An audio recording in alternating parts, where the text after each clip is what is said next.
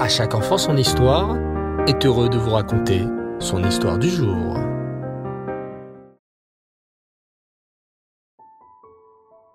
Bonsoir les enfants, Erev Tov et Shavuatov. J'espère que vous avez passé un bon Shabbat. Baou Hashem.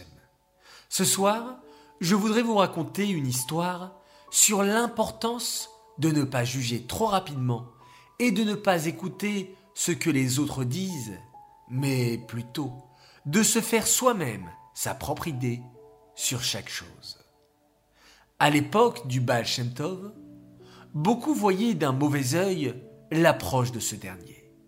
En effet, ses opposants trouvaient qu'il donnait trop d'attention aux pauvres et aux gens simples. Certains faisaient courir la rumeur que le Baal n'était pas un tzaddik, mais plutôt un fou. Parmi les gens curieux et indécis sur qui était vraiment le Baal Shem il y avait un homme érudit en Torah du nom de Dovber. Dovber entretenait une correspondance avec le Baal Shem. Il cherchait à comprendre la démarche de ce dernier, de façon à déterminer s'il fallait le suivre et étudier la chassidoute, ou si au contraire il fallait s'en éloigner à tout prix, comme le clamaient les mitnagdim, les opposants au dévoilement de la chassidoute.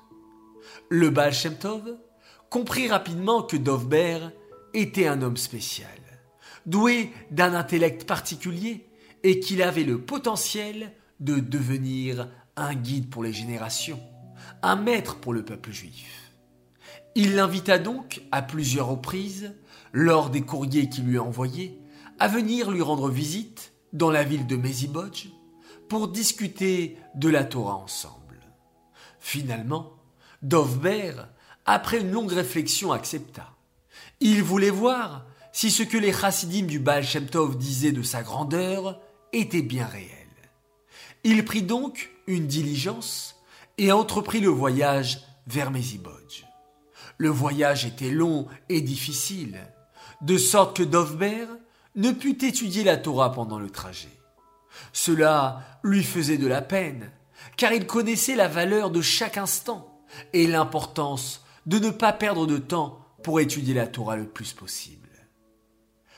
Qu'à cela ne tienne, se dit-il, ce n'est pas grave. Je me rattraperai sur place en écoutant les paroles du Baal Shem Tov, qui semble être un si grand sage de ce que ses élèves disent. En arrivant, il se mit immédiatement à la recherche de la maison d'études du Baal et cela malgré l'heure tardive.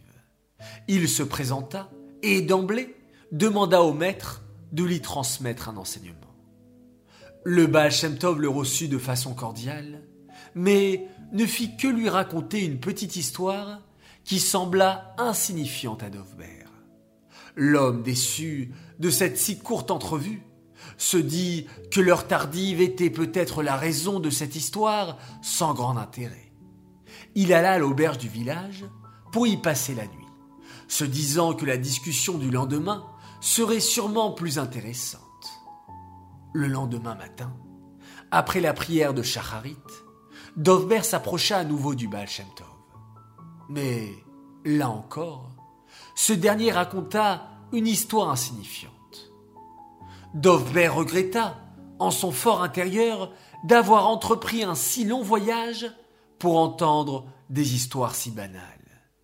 Il décida donc de rentrer chez lui dès le soir venu, afin de ne pas perdre davantage de temps. Le soir venu, alors qu'il préparait ses dernières affaires pour reprendre la route, un messager se présenta à l'auberge et informa Dovber que le Baal souhaitait le voir. Surpris que le Baal Shem Tov le convoque de la sorte, Dovber se rendit sur place pour voir de quoi il s'agissait. Le Baal Shem Tov l'accueillit et le fit s'asseoir. Il lui demanda s'il connaissait bien la Torah. Dovber répondit que oui. Puis le Baal Shem Tov lui demanda s'il avait des notions de Kabbalah.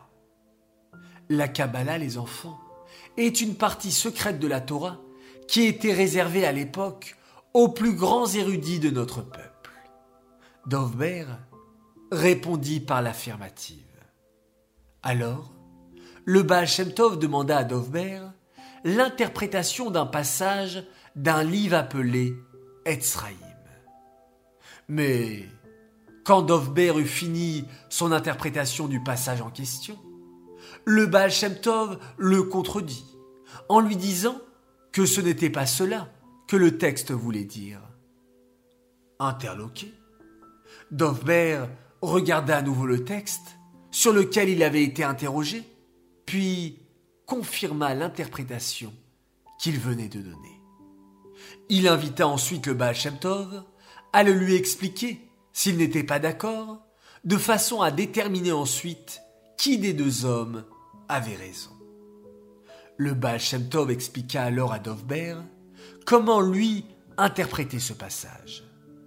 À ce moment-là, en écoutant le maître lui donner son explication, Dovber eut l'impression que la pièce s'emplissait d'une lumière divine très spéciale.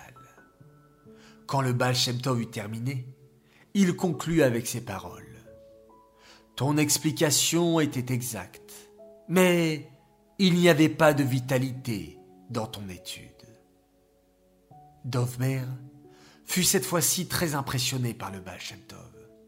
Il décida de rester à Mezibodj et son séjour dura plusieurs mois.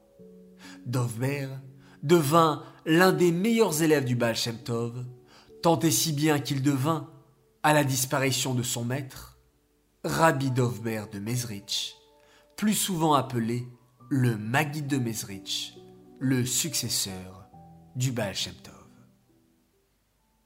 Je vous dis Laila Tov, très bonne nuit, Shavua Tov, très très belle semaine, qu'Akadosh Baoru nous apporte que des joies et de belles nouvelles. On se quitte en faisant un magnifique schéma Israël.